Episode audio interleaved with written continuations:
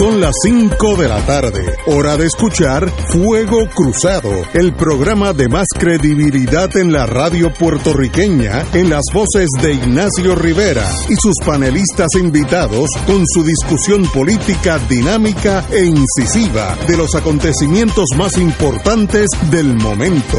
Fuego Cruzado comienza ahora. Muy buenas tardes, amigos y amigas de Fuego Cruzado. Hoy es lunes, ya estamos a 34, 35 días por ahí de las elecciones eh, y estoy seguro que ganará el que saca más votos. Fíjate si yo sé de esta cosa. Yo soy un. Tengo una bola de cristal. El que saca más votos va, es, va a ser el que gane. Así que en eso yo, yo no fallo en ninguna elección. Muy buenas, compañero don Fernando Catalá.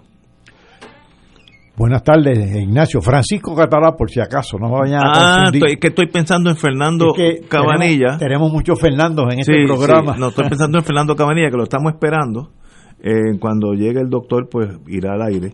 Y, y Francisco Catalá, don Paco Catalá. Y tenemos hoy sustituyendo al licenciado Martín, Fernando Martín, al licenciado Adrián González, candidato del PIB a la alcaldía de San Juan.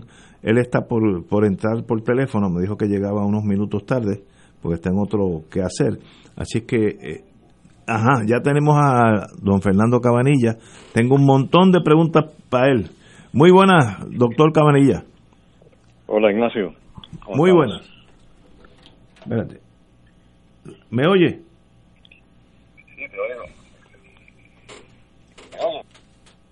¿Me oyes bien? No, no. Hello. Espérate, que esto está. El trigémino hay que tocarle esto. ¿Me, me oye, Cabanilla? Ahora sí te oigo. Espérate. Es que no, no está entrando acá. Sí, Cabanilla, muy buenas tardes. Buenas tardes. Buenas tardes Eh, ok, antes que todo, que nos dé lo que está pasando en Puerto Rico, tenemos la noticia de este domingo suya de que Eli Lilly emitió un comunicado de prensa anunciando unos datos provisionales sobre eh, un ensayo clínico Blaze 1 indicaron una reducción significativa en la tasa de hospi- hospitalización para pacientes tratados con un nuevo medicamento llamado IL, debe ser de Eli Lilly, COB555. Eh, ¿De qué estamos hablando? Parece que son buenas noticias. Bueno, depende cómo uno las interprete, ¿no? Que son buenas noticias en el sentido de que lo que han hecho ellos es que han producido un anticuerpo in vitro, o sea, en el laboratorio. Y ese es lo que llamamos anticuerpo monoclonal en contra del virus. Lo que hace básicamente es que simula lo que nosotros hacemos cuando damos terapia con plasma de pacientes recuperados de coronavirus.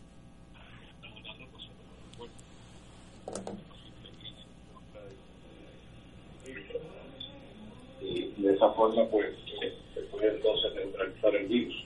Veo. El problema es que algunos poder eh, tratar eh, efectivamente eh, los pacientes, pues lo que han hecho es que básicamente han tratado todos los pacientes que presentan con enfermedad leve o moderada y entonces pues tuvieron una disminución en la tasa de hospitalizaciones que en el grupo control que lo que le daban era placebo pues era un 6% mientras que al grupo que se le dio el tratamiento experimental pues era 1.7%. O sea, es una disminución significativa, pero realmente lo que están haciendo es que están tratando eh, 100% de los pacientes para, para mejorar un grupo bien pequeño eh, que consiste en un 6% de pacientes que que se hubiesen complicado hasta necesitar hospitalización, pero de los cuales ninguno murió, o en el grupo control ninguno murió. O sea, que no estamos hablando de que están salvando un montón de vidas. Y sí están eh, produciendo un anticuerpo que es efectivo, pero que primero que es bien costoso. Y tratar 100% de los pacientes para mejorar solamente un 6%, pues se puede considerar como algo positivo siempre y cuando sea algo barato y que no sea tóxico. eh, el compuesto pues no tuvo toxicidad significativa, así que en ese sentido pues está bien, pero el problema es el costo, que todavía no nos han dicho cuánto es, pero si podemos extrapolar de los anticuerpos monoclonales que hay en la práctica clínica hoy en día, pues estamos hablando de por lo menos seis mil dólares por cada tratamiento. Y ellos están hablando de, de combinarlo con otro anticuerpo más, sea que sería 12 mil dólares y sería, sería más o menos por lo menos un billón de dólares al año para tratar los pacientes que tenemos de COVID en Puerto Rico. Eso pues, eso no, no me parece que es algo positivo. Yo creo que sería más lógico si en vez de tratar a todos los pacientes, pudieran identificar aquellos que tienen riesgo alto de irse en fallos respiratorios y concentrarse en esos pacientes, que son una minoría de los pacientes, porque la mayoría no se complican. Y nosotros tenemos la forma de hacer eso, ya hemos descrito eh, que podemos identificar cuáles son los pacientes que no necesitan tratamiento, que se pueden observar sin ningún tratamiento y no hay ninguna razón para darle anticuerpos a esos pacientes, ¿no? porque están botando dinero necesariamente. Eh, en, cierto sentido es positivo, pero no, no completamente. Mm, ya, entiendo. Eh, para nosotros, los que no somos médicos, ¿qué es un anticuerpo monoclonal? ¿Qué es eso? Ok. Los anticuerpos uno tiene o que, desarrolla cuando se infecta, digamos, con un virus o con una bacteria, provienen eh, de una célula que llamamos las células plasmáticas, que son parte del sistema inmune, y que al estimularse eh, por una bacteria o por un virus, pues empiezan a producir, cada una de ellas produce un anticuerpo en contra de esa bacteria o de ese virus. Pero son varias, son muchas células plasmáticas produciendo a la misma vez un anticuerpo que es siempre dirigido en contra de, de, agente infeccioso, pero que cada uno pues viene de una célula plasmática diferente, así que podemos llamar a esos anticuerpos policlonales, que son de muchos clones de, células. Este Mientras que el monoclonal lo que hacen es que en el laboratorio han podido coger una célula plasmática y tratarla de forma, manipularla de forma que, que produzca el anticuerpo en el laboratorio y que se pueda aislar ese anticuerpo y por eso lo llamamos monoclonal, ¿no? Porque viene de, una, un solo clon de células. Y pues eso parece una tontería por encima, pero realmente es bien importante porque el hacerlo así en el laboratorio pues nos permite producir cantidades industriales Veo, sí. de ese anticuerpo que se puede usar para tratar.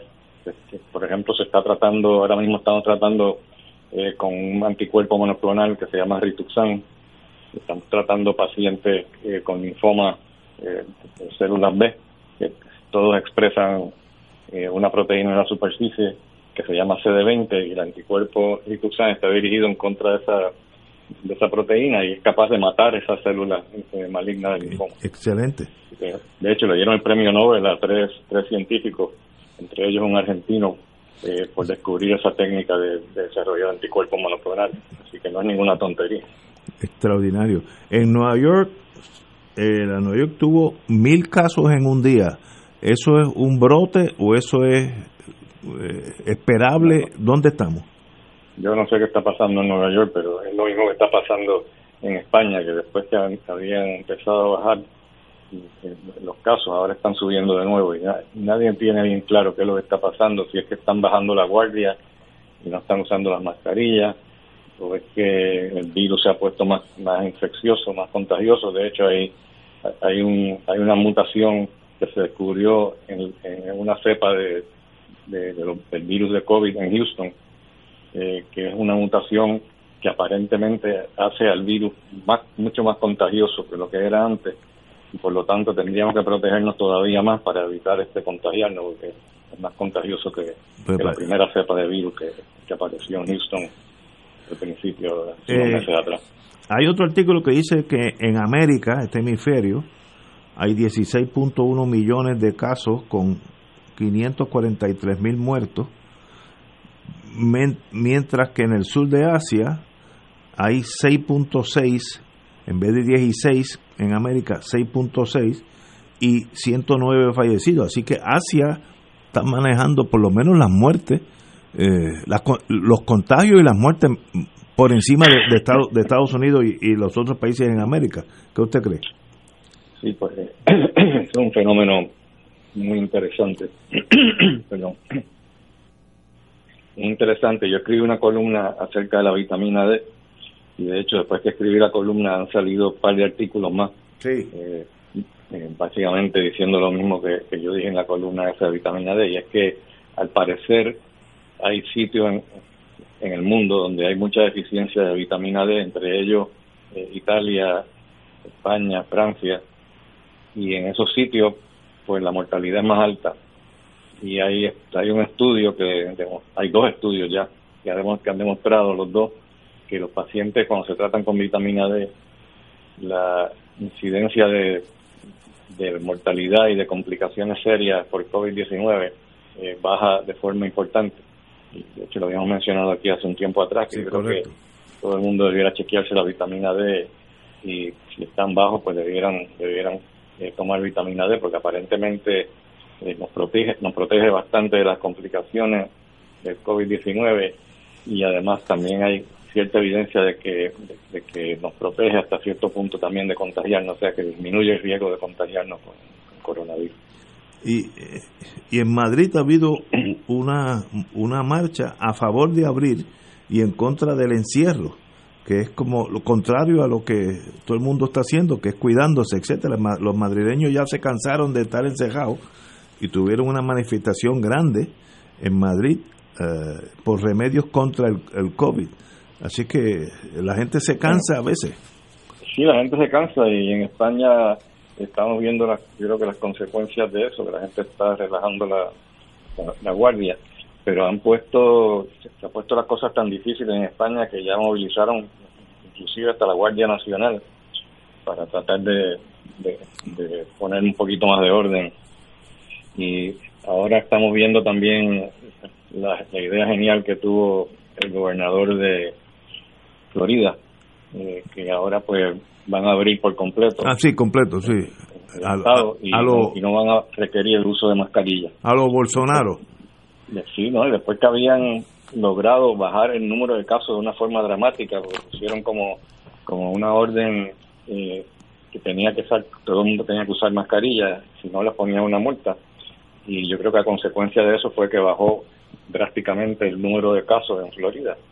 Sin embargo, ahora van a quitar eso y vamos a ver pronto, yo creo que otra segunda ola de, de la epidemia en Florida. Y el problema también es que toda esa gente después arrancan para Puerto Rico también, muchos de los puertorriqueños que viven allá, aunque no estén contagiados, a veces perdiéndole, pero a lo mejor ya, ya vienen muchos de ellos, a lo mejor vienen ya contagiados, ¿no? Porque muchos de, porque más o menos la mitad de los pacientes que tienen eh, COVID-19 lo, tienen asintomático, no tienen síntomas alguno, y a lo mejor vienen acá huyendo la epidemia de allá, y luego entonces nos van a traer la, infección, las infecciones acá. Hay otra noticia que también es rara en estos días, pues como nadie sabe mucha, mucho de esta pandemia, y es que China está ya inoculando a todos los empleados, dice State Owned Company, las compañías eh, dueñas del Estado, eh, oficiales del gobierno, eh, maestros, empleados de supermercados y la gente que viaja de un lado a otro de China ah, con una una vaccina, una eh, vacuna, una vacuna que no está finalmente eh, probada, pero que la están tirando por, por la magnitud de la pandemia. ¿Qué usted cree de eso? Jugarse, tirarle el doble seis en la mesa. Bueno, eh, pues sí, están, están jugándose, están jugándosela de una forma seria, ¿no? Yo, el riesgo pues no es un riesgo enorme. Pero imagínate que tengan la mala suerte que la vacuna que estén usando a lo mejor no sea tan segura como ellos piensan y que empiecen a aparecer un montón de casos de mielitis transversa. Quizás se puede justificar hasta cierto punto, porque uno puede decir, bueno, pues ninguno de los pacientes con mielitis transversa murieron eh, de esa condición, pero salvamos X número de vidas, pues en ese sentido pues se podría justificar, pero eh, hay que ver cómo les va. Wow, pero eso es una, una acción del Estado no es no es si usted desea, es que bajo esto eh, los oficiales del gobierno, los empleados del gobierno, eh, los maestros, empleados del supermercado y la, gente que viaja de un lado a otro tienen, o sea, no es no es que quieran, es, esa es la, la ventaja y la desventaja de, de, un gobierno centralizado a, los chinos, ¿no? que el que está allí tiene que ser inoculado, no importa lo que las condiciones que salgan después. Este, aquí dice risk unknown, los riesgos todavía no se conocen. Eh, bueno, y háblame de Puerto Rico, que eso yo creo que es lo más importante para todos nosotros. ¿Por dónde vamos? Pues vamos a ver, vamos a empezar por el porciento de ocupación de camas, de camas generales. Eh, se ha mantenido, hace ya meses, se ha mantenido bajo 60%, no, llega ni al 60%. Bueno. Y eso no, no ha cambiado. Eh, la ocupación de las camas de intensivo que habíamos hablado anteriormente, que habíamos llegado hasta un 71% en un momento dado, pues en los últimos cuatro días se ha mantenido un 70%, que es el número que habíamos hablado antes, que, que, tiene uno que abrir los ojos cuando llega ahí. Pero, eh, como dije anteriormente también, la mayor parte de los pacientes que están en esas camas de intensivo en todos los hospitales en Puerto Rico, la gran mayoría no son eh, eh, pacientes de COVID. Eh, son solamente entre, entre un 13 a 15% de las camas de intensivo en, en, Puerto Rico están ocupadas por pacientes de COVID. Así que el hecho de que haya subido a 70-71% no necesariamente está causado ¿Y por, el COVID? eh, por, por un número mayor de pacientes con COVID. De hecho, la, ocupación de camas de presión negativa, que es donde admiten la mayor parte de los pacientes con COVID, eh, ha ido bajando, eh, curiosamente, de un 57%, bajó a un 52%, después bajó a 51%, y ahora mismo tenemos 48%. El número de pacientes hospitalizados eh, con COVID en la, en la última eh, dos semanas también este eh, demuestra como una especie de un descenso y, no el número de pacientes con COVID eh, eh, en la unidad de intensivo en las últimas cuatro semanas no ha aumentado, sino al contrario, han bajado, como ya mencioné. Así que no, realmente pues no hay nada extraordinario que esté ocurriendo, a pesar de que el número de casos ha aumentado. Eh, no, no parece estar reflejándose mucho en los hospitales en cuanto a la mortalidad se refiere, pues eh, ahí, ahí pues estamos viendo estamos viendo como que había aumentado el número de muertes eh, hace como una, una semana y media atrás, a dos semanas, había aumentado hasta llegar a 18, que fue el número más grande que hemos visto. Pero después empezó a bajar y, y se ha mantenido bastante bajo durante, durante la última semana y media. Hoy, por ejemplo, se describieron solamente eh, cuatro muertes confirmadas, antes de ayer dos, tres, dos días antes pues fue de siete, así que más o menos se ha mantenido bastante bajo control el número de muertes, que era algo preocupante, porque si, si seguía subiendo como, como había hecho hacía dos o tres semanas atrás, pues hubiera sido más preocupante. La, las personas que tienen el virus y que no presentan peligro de hospitalización, eh, ¿se quedan en sus casas? ¿Cuál es el procedimiento en esos casos? Sí, en esos casos lo que hacemos es que los ponemos en cuarentena en la casa. En la casa. ¿sí? Y nosotros, como dije, pues ya tenemos una, un método que podemos identificar cuáles son los que están a riesgo alto de, de complicarse. Y, y eso pues los tratamos, los otros pues los observamos. Y cuando uno lo está observando, él sigue su vida en su casa, eh, con fiebre, sin fiebre, con escalofrío. ¿Qué, siente? O, tal vez nada. Pues la gran mayoría de los pacientes que nosotros observamos sin tratamiento eh, no tienen eh, gran número de síntomas. Puede que tenga algo de fiebre que se puede controlar con, con, con, y no tienen tos, algunos de ellos tienen tos, pero tampoco es una cosa demasiado exagerada. Los pacientes que tienen síntomas mucho más prominentes, eh, usualmente tienen marcadores de inflamación elevados, entonces justifican el tratarlo en la casa, la mayor parte de ellos, como metilprednisolona por cinco días por, por vena. Mandamos a una enfermera que lo ponga en el tratamiento en la casa y usualmente responden bien rápido, usualmente en cuestión de par de días ya el paciente se siente mucho mejor. Muchas veces hasta 24, menos de 24 horas ya se empieza a sentir mejor cuando, cuando se tratan con metilprednisolona. Excelente, excelente. Bueno saber eso. Eh, hay otro artículo, este fin de semana salieron muchas cosas en torno a la pandemia.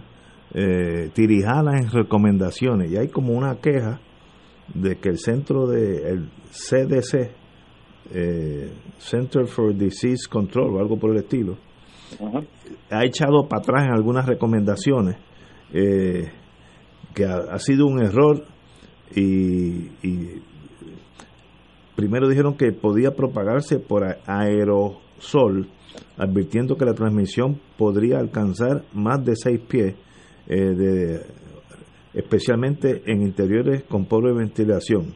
El 21 de septiembre, CDC aclaró que esta publicación ha sido un error, así que tenemos el CDC tal vez por primera vez en muchos años como confundido, eh, echando para adelante o para atrás. ¿Qué, ¿Qué usted cree de eso? Bueno, aquí hay muchos elementos, incluyendo el elemento político. Yo creo que tienen mucha presión dentro del CDC para, para que se hagan las cosas de forma que sea más favorable para, para Trump, que la gente no se preocupe tanto. Pero la realidad del caso es que ellos habían puesto esa en la página de ellos que, que la transmisión podía ser por aerosol. Yo he hablado de eso también antes en una columna. El aerosol es la forma de transmisión que no es por las microgotas que puede parar este la, las mascarillas, ¿no? Las mascarillas pues no, no, no permite que salgan las microgotas de la cuando uno habla y que le caigan encima a otra persona. Pero la transmisión por aerosol eh, no son gotas, eh, son partículas eh, bien pequeñas que flotan en el aire y pueden estar horas de horas en el aire flotando y que se transmiten a distancia mucho más de seis pies. Ya que la cuestión de distanciamiento social no funcionaría en el caso de si la transmisión principal fuera por aerosol. Pues sabemos que, que la realidad es que la mayor parte de las veces se puede eh, evitar la transmisión usando mascarilla, por lo tanto la lógica le dice a uno que la transmisión principal debe ser por las microgotas y no por aerosol. En cuanto a los casos que se han descrito que la transmisión ha sido por aerosol, han sido bien, bien pocos. Se pueden contar, bueno, yo diría se pueden contar con dos dedos. Eh, es un caso que hubo en China, en un restaurante donde aparentemente había lo que llaman super spreader, una persona esta que parece que tiene una carga viral bien, bien grande en la garganta y se, le, se le diseminó a, dos o tres mesas que habían cerca, pero a más de seis pies, en un área donde tenía un aire acondicionado independiente, el resto del, restaurante no tenía esa unidad de aire acondicionado y el resto del restaurante pues nadie se enfermó, solamente en ese cuarto donde había donde había mesas eh, con varias personas y que compartían el mismo espacio con el mismo aire acondicionado. Se supone que entonces pues ese, ese virus aparentemente se circuló por el, por el aire acondicionado, porque uno de los problemas también es que para economizar dinero, pues muchas veces estas unidades de aire acondicionado no traen aire fresco de afuera, sino que hacen que recirculan el aire dentro del, dentro del cuarto. Eh, pero eso es el único caso que está bien documentado. Hay un, hay un caso en que un coro eh, de una iglesia, eh, las personas que estaban cantando, que estaban guardando cierta distancia, pues cayeron unos cuantos enfermos y ya están atribuyendo la que era por, aerosol. Pero la realidad es que en esos casos, después que terminaron de cantar, según yo leí, muchos de ellos se fueron a saludar después, después ah. que terminó la, El, acto, ¿no? Entonces, que realmente para mí eso no es un caso contundente de, transmisión por aerosol. Para mí el único que he comentado con, con, datos bien, bien científicos y bien todo, todo bien calculado y descrito es el caso ese, los casos esos de China, del restaurante de China. En otras palabras, si uno está en la playa con esa brisa que siempre hay, eso es saludable porque no no, no permite ese, esa contaminación. Definitivamente, sí. Es, lo más seguro es, por si acaso hay algún super spreader en un restaurante, lo ideal sería estar en la parte en una parte de afuera del restaurante donde no dependa de una unidad de aire acondicionado. Veo, muy bien. Eh, doctor. Buenas tardes, doctor Cabanilla. Francisco Catalá. Hola, Hola, ¿cómo estamos? Mira, solamente primero un comentario y una pregunta porque no queremos abusar, abusar de tu tiempo. Eh, Ignacio y yo, Ignacio y yo aquí en el estudio siempre hemos comentado que este análisis que tú haces todos los lunes tiene dos características fundamentales. Una es el contenido, que es un contenido orientador, eh, que nos educa a todos. Pero dos, es el tono, que nos tranquiliza. Sin embargo, ese tono tuyo contrasta, y el contenido también, con lo que a veces uno escucha de oficiales públicos, médicos y no médicos, y de otra gente en, la, las noticias, ¿no? Eh, que hay un tono alarmista y que hace unos días yo estaba escuchando que, que un cierre más estricto era inminente. Y claro, los cierres para proteger la vida, pero las aperturas para hacerla posible. Entonces ese equilibrio no es fácil de, de lograr y tú creo que generalmente lo logras en esta participación. Eh, si puedes comentar sobre mi comentario, pero además de eso, te quería hacer una pregunta. En los indicadores sobre Puerto Rico no mencionaste hoy, y quizás es que no hay los datos, no sé cómo estará, la famosa y muy citada tasa de positividad. ¿Cómo va eso? La última vez que yo escuché fue hace pocos días atrás, creo que hace como tres o cuatro días, creo que estaba en 13%, que está por encima del 10%. El 10% pues se considera el número crítico, ¿no? Donde uno tiene que tomar acción y empezar a, a poner más restricciones. Sin embargo, yo creo que el problema es más complicado que eso. Y de hecho, la próxima columna eh, voy a discutir algo muy interesante, que es la, el hecho de que se ha descubierto que en los sitios donde se usa mascarilla y que es obligatorio usar mascarilla y que la gente sigue las recomendaciones, eh, a pesar de que no se puedan evitar por completo los, los casos nuevos que se contagian, aparentemente el, número de casos que se contagian, la gran mayoría de ellos son casos asintomáticos leves que no que no mueren y yo dije, contra, pero ¿por qué es que está muriendo tanta gente en Puerto Rico? Entonces me puse a chequear el porcentaje de mortalidad de Puerto Rico comparándolo con otros países como Estados Unidos, por ejemplo, y Francia, Italia. Nosotros estamos bien por debajo. De hecho, la tasa de mortalidad de Puerto Rico es la mitad de Estados Unidos. Que yo me, me sorprendí cuando, cuando vi eso. O que yo creo que como aquí mucha gente usa la mascarilla y en Estados Unidos los republicanos no lo usaban, la mitad de la gente son republicanos, pues tiene exactamente el doble de mortalidad que nosotros. No sé si es casualidad o, o este, una cosa lleva a la otra, pero, pero es un dato bien interesante que voy a discutir en la próxima columna. Sí, la verdad es que a todos los sitios públicos que yo voy, eh, farmacias, supermercados, este, inclusive restaurantes, eh, lo que he observado es que son bien estrictos y que se están usando las mascarillas en el supermercado, yo no veo a nadie, a nadie, absolutamente a nadie sin mascarilla y conservando en la medida en que se puede, porque a veces uno puede tropezar con alguien por accidente, pero conservando en la medida que se puede la distancia, mucho más estrictos que, que lo que he visto a través de las noticias en Estados Unidos. Yo, yo vi este fin de semana, este sábado, yo fui al viejo San Juan a almorzar y había un grupo de turistas por la vestimenta no sabe quiénes son y la apariencia física, yo diría entre 10 y 15 y ninguno tenía mascarilla. ¿Eh? Norteamericano. O sea, yo, ¿qué ha pasado allá que no ha pasado? Por aquí, como, como dice Catalá, yo rara vez veo a alguien sin mascarilla, rara vez, ni niños tampoco. Y esos 15 iban por allí como si no hubiera pasado nada. Yo, eh, eh, ¿Dónde vive esa gente o qué le habrán dicho en sus respectivos estados que eso pues parece que es irrelevante. O, Yo creo que es una combinación de política, sabe que los republicanos dicen que es un signo de debilidad eso de usar mascarilla.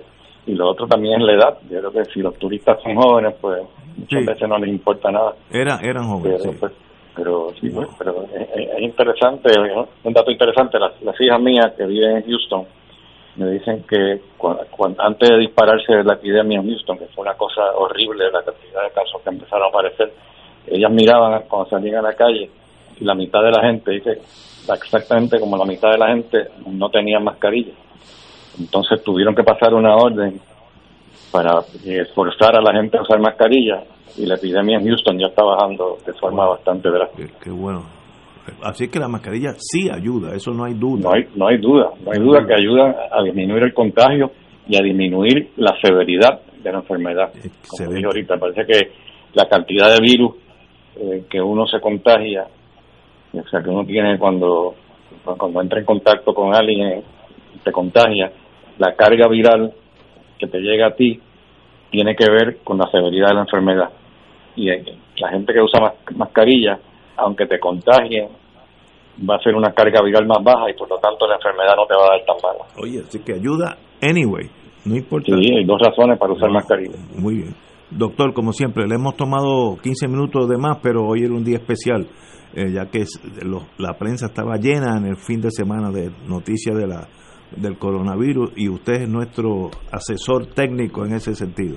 Un privilegio, doctor. Muchas gracias, Cabanilla. Siempre Señores, tenemos al licenciado Adrián González, candidato del PIB para San Juan, para alcalde de San Juan.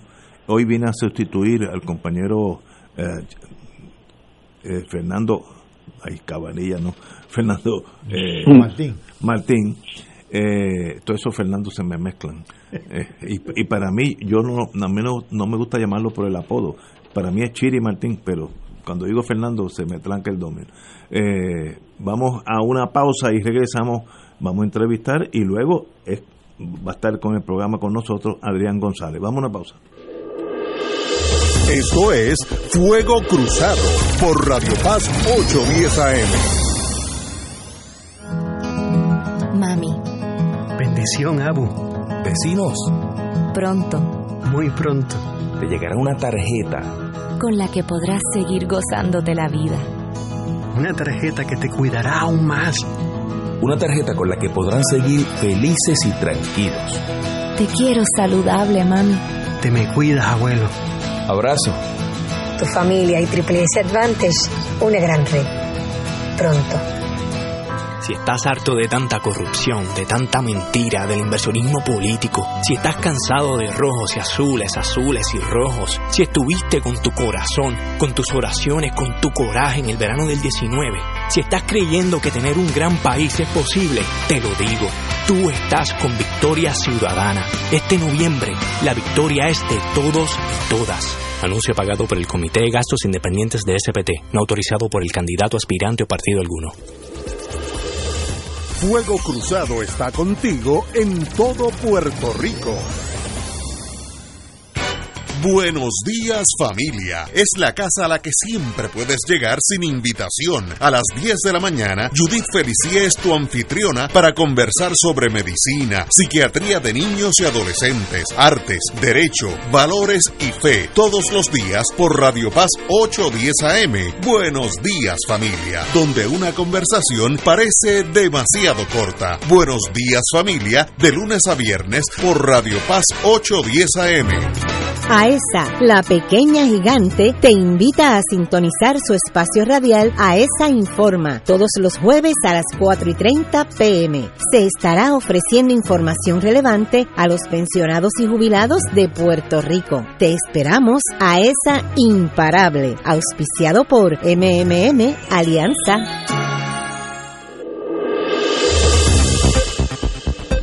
Y ahora continúa Fuego Cruzado. Regresamos, amigos y amigas, a Fuego Cruzado. El licenciado Adrián González, ¿está en la línea?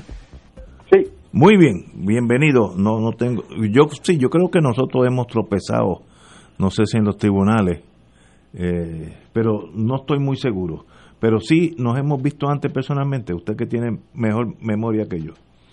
Bueno, primeramente, muchos saludos a ti, Ignacio, a Paco Catalá y a todos los que nos están escuchando y sí hemos eh, coincidido personalmente en varias ocasiones. Ok, muy bien, así que no, todavía en la memoria queda algo de ella, algo. bueno, hoy hay un artículo que por eso saqué tiempo para tratar de conseguirlo y tuve la suerte que lo conseguí, que es titulado Frescura de los candidatos del PIB. Yo estoy totalmente de acuerdo con ese título, pero eh, lo citan a usted y voy a citarlo y por ahí una vez que entremos, pasemos de este artículo, pues vamos a hablar de su señoría para San Juan. Por eso vamos a la fase 2. Lo cito a usted. Creo que las personas han tenido ya suficiente con la corrupción en el país. Está la frustración de personas que han sido engañadas durante mucho tiempo por los partidos en quienes confiaron y la esperanza de otros, como son los jóvenes que han tenido que salir a luchar por sus derechos. De corruptos ya han tenido suficiente. Por eso la frescura de nuestros candidatos, indicó Adrián González, candidato del PIB para San Juan. Eh, abunde sobre esa, esa cita.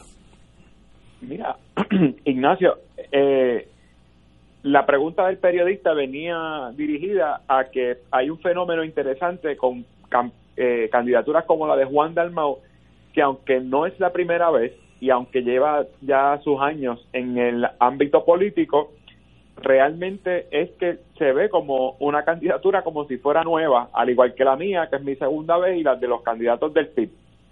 La, la cita que acabas de leer fue mi contestación a esa pregunta en términos de que no tiene que ser la primera vez que uno corre para lucir como algo innovador y como algo fresco en el ámbito político.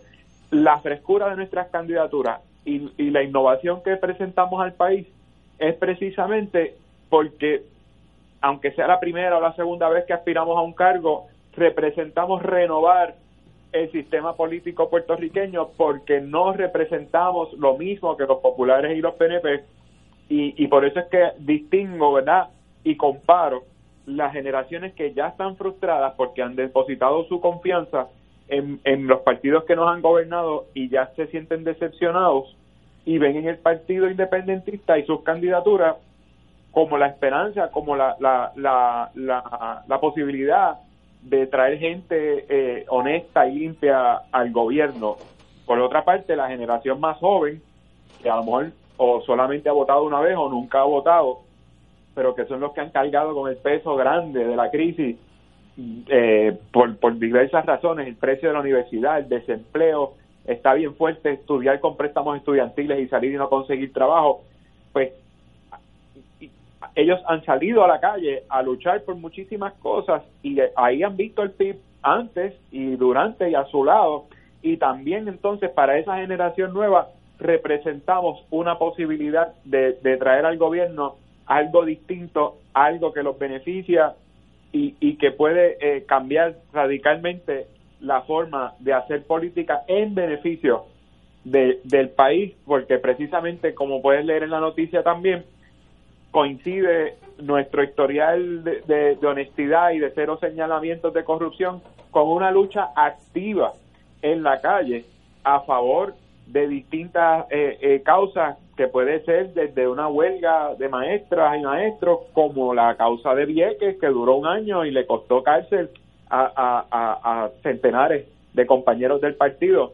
Así que se unen una serie de, de, eventos y circunstancias que hacen que las, las mil y pico de candidaturas del PIB representen la esperanza para mucha gente en el país, no importa su edad. Eh, le, paso con usted, el doctor Catalán. Adrián, ¿cómo estamos? Bien, ¿y usted, Francisco? Todo bien, todo bien. Saludarlo nuevamente. Mira, quería recordarte algo. Hace unos días nosotros coincidimos por puro accidente en un centro comercial y yo te comenté que yo había estado en la asamblea en que tú fuiste electo candidato a alcalde por el PIB para, para San Juan. y eh, te señalé que a mí me impresionó el, los candidatos a la asamblea legislativa por distrito y demás y los candidatos a la Asamblea Municipal. A mí me gustaría que tú tuvieras la, oportunidad ahora de, hacernos un perfil de esos candidatos. No los vas a poder mencionar a todos, pero a algunos de ellos para que eh, para validar el titular de a que estaba haciendo referencia eh, Ignacio. Pues mira, Paco, eh, precisamente las candidaturas en San Juan a nivel de distrito y a nivel de legislatura municipal recogen precisamente yo creo que un retrato perfecto de lo que es el Partido Independentista porque encontramos personas de con mucha trayectoria y personas que, que son bien jóvenes, que son primer voto, pero que eh, están muy convencidos de, de, la lucha del Partido Independentista por la justicia social y, y, la independencia de Puerto Rico, que es la, la, ¿verdad? el punto máximo de la justicia social. Eh, tenemos un Carlos Frontera, economista, que ustedes lo conocen muy bien, en la plancha de, de, asambleísta, en la lista de legisladores municipales. Tenemos estudiantes de la UPR, Eh, tenemos líderes comunitarios como por ejemplo José Enrique Oquendo, que, que es eh, eh, líder comunitario en residencial Manuela Pérez. Tenemos en, en, la, en los candidatos al Senado por distrito, que son los compañeros Andrés y Adriana, Andrés González y Adriana Gutiérrez, que son abogados jóvenes que, que se dieron ese paso de representar al partido en una papeleta y que su quehacer, ¿verdad?, por el partido y, y, a, través de, la oficina de Denis es una, aportación muy importante y que además tienen su aportación a través del podcast Radio Independencia. En el, en, el caso del distrito número 5 tenemos a Alfonso Questel, que, que eh, eh, sigue siendo estudiante de la UPR y muy activo en la huelga del 2017 y si mal no, y si no recuerdan eh, es uno de los hermanos que arrestaron injustamente en Santa Rita eh, el, 1 de mayo del 2018 así que es bien diversa la oferta de la, de la legislatura municipal eh, y así como la de los candidatos a, Cámara por distrito y al Senado por el distrito que representan eso mismo que dice la noticia, la frescura, la diversidad y, y, lo esperanzadoras que pueden ser las, las, candidaturas del Partido Independentista. Adrián, yo he escuchado a los otros candidatos y he escuchado también a, pues, a comerciantes, a ciudadanos de San Juan. Y desde eh, décadas siempre venimos discutiendo este asunto de que San Juan es como una especie de una serie de pueblos pequeños yuxtapuestos. Uno de estos es Río Piedras, que yo vivo muy cerca de él. Y en los últimos años décadas, diría yo, Geopiedra realmente se ha estado empobreciendo. Eh, algunos, eh, con un humor un tanto negro, dicen que podría ser este buena escenografía para la serie esa de Walking Dead, porque realmente Geopiedras está, es una zona deprimida por completo. Y yo creo que hay así otras zonas en, en, en, la, en el área metropolitana que también están deprimidas, pero Río Piedras es notable por la, por la historia, por el historial que tiene y tiene la universidad cerca. Eh, ¿Cuál es tu apreciación sobre ese problema? Mira, casualmente el sábado estuve con el compañero Andrés González, nuestro candidato al Senado por el distrito, en, en, un conversatorio con la Junta Comunitaria del Casco Urbano. La Junta Comunitaria es una figura que crea la Ley 75, que es la ley para la rehabilitación del casco urbano de Río Piedras, que, que lo componen esos ocho barrios que están ahí pues, eh, Blondet, García Barri, Santa Rita, Capetillo, etcétera. Eh, me sorprendió, no me sorprendió, pero me llamó la atención el, primer comentario que nos hizo la presidenta de la Junta, que es, la gente dice por ahí que Río Piedras está muerto. Dice, bueno, nos han tratado de matar, pero Río Piedras está sobreviviendo a pesar del gobierno. Y yo creo que eh, eso, esa frase de la presidenta de la Junta, resume bastante lo que tú estás planteando en términos de que eh, en Río Piedra hay comerciantes tratando de echar para adelante, vive gente que quiere que Río Piedra se revitalice y el gran obstáculo ha sido el gobierno, porque por ejemplo, a pesar de la existencia de esa ley que, envuelve a 16 agencias, incluyendo el municipio, en, en, proyectos de mucha envergadura y muy abarcadores para tratar de, de reimpulsar la economía, repoblar Río Piedra, pues lo cierto es que no se ha hecho cumplir cabalmente con, con esa ley. A modo de ejemplo, hay una exención de patentes e impuestos municipales a los negocios que se establezcan en Río Piedra. Eso no lo sabe nadie. Desde el 95, 96 que existe la ley, siempre fallo en el año, eh, solamente un negocio se ha beneficiado de ese, de ese, de esa exención contributiva de patentes e impuestos municipales y fue el año pasado. Y es una, una, una corporación que está ligada a la industria farmacéutica, que son de las más patentes que pagan. Y, y, nos, nos comentaban precisamente que el, el, el, comerciante, el dueño de la, del negocio, les decía, cuando las otras eh, eh, farmacias se enteren de, de la extensión que hay aquí, esto se va a llenar de farmacias, porque ellos tenían distintas sedes y precisamente por el beneficio que les daba la ley 75, mudaron todo su, su equipo, todas sus oficinas y todos sus almacenes a Río Piedras para disfrutar de esa extensión. Así que eh, mira, mira el ejemplo tan tan drástico, tan tan tan importante que es que se le dé publicidad, que se se le dé cumplimiento a una ley que es buena, pero que en la medida que no hay una intención, una voluntad ni del gobierno central ni del municipio para encaminar proyectos para la revitalización de Río Piedra, pues ciertamente sigue, siguen siendo los comerciantes que quedan y los que viven allí sobrevivientes del gobierno, no sobrevivientes de vivir en Río Piedra son dos cosas distintas.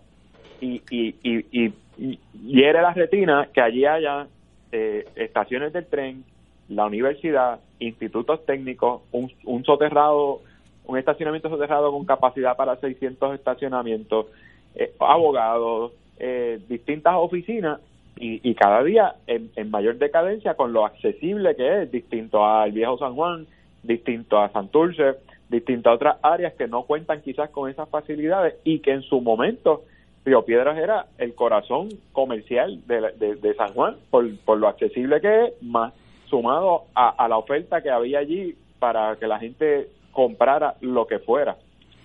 Así que eh, eh, un poco la, la competencia desleal tuvo su impacto, pero el gobierno no pudo suplir, llenar esa, esa, esa laguna que creó la competencia de las megatiendas con, con con mecanismos como los de la ley 75 que el gran responsable, y no lo estoy diciendo yo como candidato a alcalde, es, es, la, es lo que dice la Junta que representa a la gente que, vive allí y que tienen comercio allí, y el gran responsable de cumplir con esa ley es el municipio.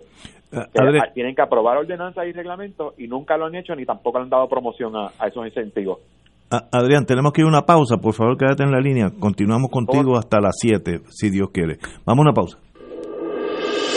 Esto es Fuego Cruzado por Radio Paz 810 AM.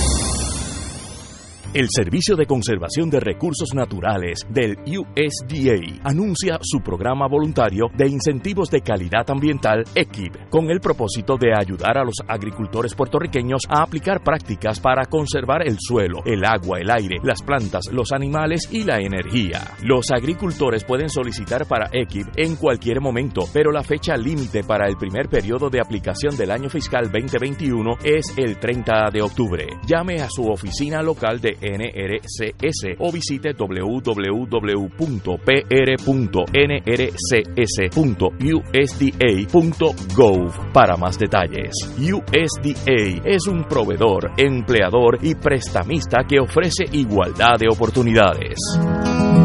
Mami. Bendición, Abu. Vecinos. Pronto. Muy pronto. Te llegará una tarjeta con la que podrás seguir gozándote la vida una tarjeta que te cuidará aún más. Una tarjeta con la que podrán seguir felices y tranquilos. Te quiero saludable, mami. Te me cuidas, abuelo. Abrazo. Tu familia y Triple S Advantage, una gran red. Pronto. Fuego Cruzado está contigo en todo Puerto Rico. Farmacia San Rafael, la primera farmacia de comunidad especializada desde el 1952, atendida por su segunda y tercera generación. Servicios de lunes a viernes de 8 de la mañana a 6 de la tarde, los sábados hasta las 3 de la tarde, aceptando los planes de Vital y la mayoría de los planes. Envíanos tu receta a farmacia@fsanrafael.com. Fax 722 14165 o llámanos al 724-3333. En Internet, Farmacia San Rafael. La tecnología avanzada al cuidado de su salud tiene un nombre. Advanced Imaging Interventional Center. Siempre con innovadores servicios en radiología diagnóstica y un personal certificado brindándole confiabilidad con resultados más certeros en todas sus pruebas. Ofrecemos MRI, tomografía computadorizada, angiografía digital, neuroradiología, sonografía y ahora con nuestro nuevo servicio avanzado de PET-CT para pruebas de alta eficiencia. Advanced Imaging, edificio Arturo Cadilla, Centro Médico San Pablo Bayamón, 269-2442. Y ahora continúa Fuego Cruzado. Regresamos amigos y amigas a Fuego Cruzado. Tenemos la compañía, la grata compañía del candidato del Partido Independentista puertorriqueño, PIP, eh, de Adrián González para San Juan. Eh, Adrián, ¿estás en la línea? Sí, señor. Muy bien. Eh, Adrián, como ya yo he estado, ah, hubo un, no periodista, sino de esas eh, pensadores en Puerto Rico que jocosamente me dijo que yo tenía más aproximadamente 350 años con todas las cosas que yo he hecho en mi vida. Y, no está tan equivocado, o sea, yo, hay un margen de error, pero no grande. Así que yo he visto San Juan literalmente desde 1948 que abrí los ojos al mundo, más o menos por ahí, yo he visto San Juan en las buenas, en las malas, pero nunca tan en las malas como ahora. Yo estoy en el viejo San Juan y hoy estábamos unos amigos almorzando y uno tuvo que desviarse y, bajó por la por la avenida Fortaleza, que no es un camino vecinal entre Jayuya y Adjunta, la Fortaleza, y se quejó que eso está peor que nunca, y yo lo sé porque yo paso por allí a cada rato. Eh, y eso es más bien una radiografía del abandono físico de San Juan, los boquetes en la carretera, pues ahí hay que echarle culpa a ambos bandos, unos municipios y otros el Estado, porque algunas carreteras son del Estado y otros municipios, pero lo importante es que uno cae en el mismo boquete, no importa de quién sean. Eh, en la infraestructura de San Juan, yo sinceramente no creo que yo, recordando para atrás, he visto un San Juan tan empobrecido como ahora. No sé si el si es que la, economía de Puerto Rico colapsó, ayudó la pandemia, los terremotos, lo que tú quieras. Pero eso sería al mundo que tú te enfrentarías una vez que juramente en enero 3 o por, enero, cuando juramenten los, alcaldes, y cómo tú te enfrentarías a esa realidad física que es palpable porque San Juan está abandonado. ¿Qué tú haces? Mira, Ignacio, y antes de seguir, tengo un problema, es que me oigo a mí mismo cuando hablo. ¿Eso se puede arreglar? Este, no, no pongas tu, tu teléfono en, en, en voice. Habla, háblate el teléfono sin, sin micrófono. Ahora. Ok, ahora está mejor. Eh, mira, Ignacio, me sigo oyendo, pero no importa. Eh, San Juan ciertamente está abandonado y si el país está en una crisis, el país está en una recesión económica desde el 2005, pero como yo he dicho en otro foro y digo todo el tiempo, San Juan no es una ciudad pobre. En San Juan hay mucha gente pobre que no es lo mismo. toda esa radiografía que tú has hecho del abandono que va desde la calle Fortaleza, que es la más cercana a la alcaldía, hasta las calles de los barrios más lejos del campo de San Juan y Taimito, contrastan con los 632 millones de dólares que componen el presupuesto de la ciudad capital. Cuando uno piensa que San Juan gasta todos los años 632 millones, uno dice, ¿y en qué? Porque las breas, las carreteras no tienen breas, las aceras no tienen cemento, el pasto no lo cortan, las paredes no las pintan, no, hay suficiente servicio a la ciudadanía. Pues nosotros planteamos que primero hay que venir a invertir ese dinero sabiamente y por eso nuestra propuesta de gobierno habla de redesarrollo económico, porque como bien planteaste en tu radiografía, San Juan ha tenido momentos buenos y momentos malos y este es el peor. Hay que regresar a San Juan a los momentos buenos que, que, el comercio vuelva a Río Piedras, que vuelva a haber en las carreteras, que las aceras vuelvan a ser eh, transitables por los peatones, etcétera. Y la única forma que esto se puede lograr es a través de que esos 632 millones de dólares sean invertidos conforme a las necesidades de las comunidades. Yo creo que parte del problema, aparte de, la mala administración que ha habido sobre todo este cuatrinio agudizada después del huracán María, que yo no sé qué pasó con el huracán, que parece que se llevó a, la administración municipal, porque desde el huracán es que el abandono se, se, multiplicó exponencialmente. Pero sacando aparte la, la, la mala administración por, por las razones que sean, el municipio peca de diseñar un presupuesto que invierte o que gasta el dinero de una forma eh, a ciegas, porque tú no puedes diseñar en una oficina de, de, finanzas en el tercer piso de la alcaldía un presupuesto para una ciudad tan diversa como San Juan, como decía Paco, que son como muchas ciudades juntas y distintas, pero puestas una encima de la otra, sin salir de allí o sin dejar que la gente de todos esos barrios y comunidades vengan a ti y, y escucharlo y, y saber qué es lo que pasa en esas comunidades. Por eso eh, nuestro plan parte de, de que tienen que celebrarse asambleas en las comunidades y en los barrios que identifiquen las necesidades, que hagan una radiografía y un avalúo y, y, entonces un inventario de las cosas que hacen falta para luego hacer entonces una cumbre donde se identifiquen cuáles son los problemas comunes a todas las comunidades o para la mayoría de las comunidades e ir desglosando ese presupuesto desde los problemas que más afectan en más áreas Juan hasta los problemas que son más específicos. De lo contrario, van a seguir haciendo asignaciones a ciegas de lo que es ese presupuesto super cuantioso y el dinero no va a llegar al servicio de las personas.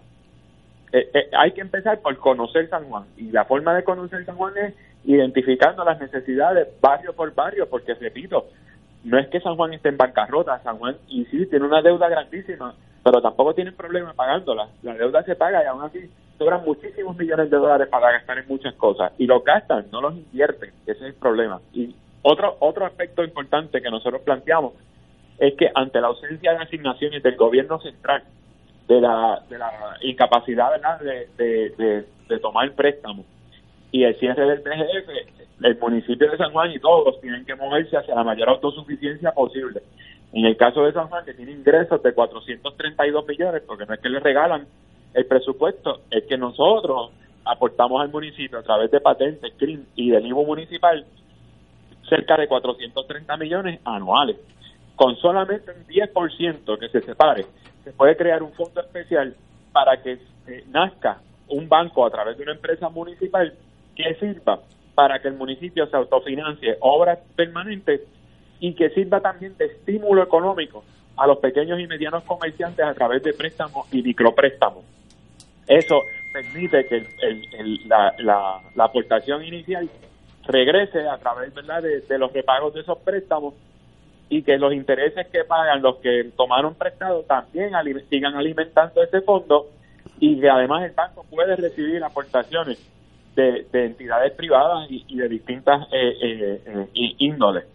Así que contamos con una propuesta de desarrollo económico bien completa, real, realizable, sensata, que no es prometer este, que, vamos a mover el, el, morro a, un cráter de la luna para como atractivo turístico, tú sabes, hay que hay que pensar con los pies en la tierra y teniendo la crisis eh, eh, presente, pero San Juan no está en una crisis tan grande, por lo menos económica, San Juan está en una crisis política de mala administración.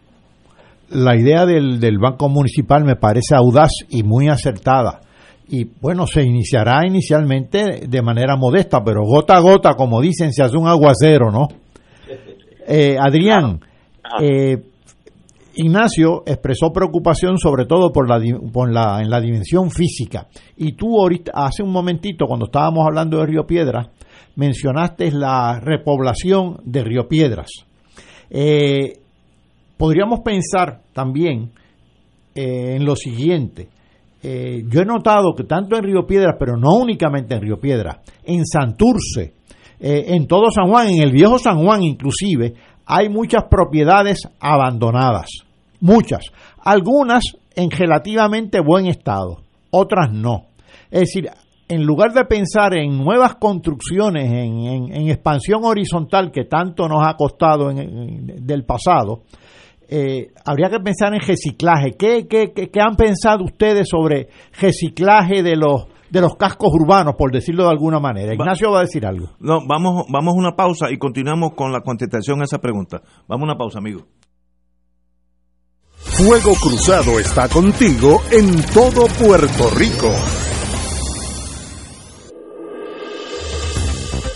Aquí la llama se enciende cada tarde a las 5 porque escuchas Radio Paz 810 AM, WKBM San Juan y retransmite en diferido WOROFM Corozal San Juan, la Casa de Fuego Cruzado, el programa de más credibilidad en la radio puertorriqueña.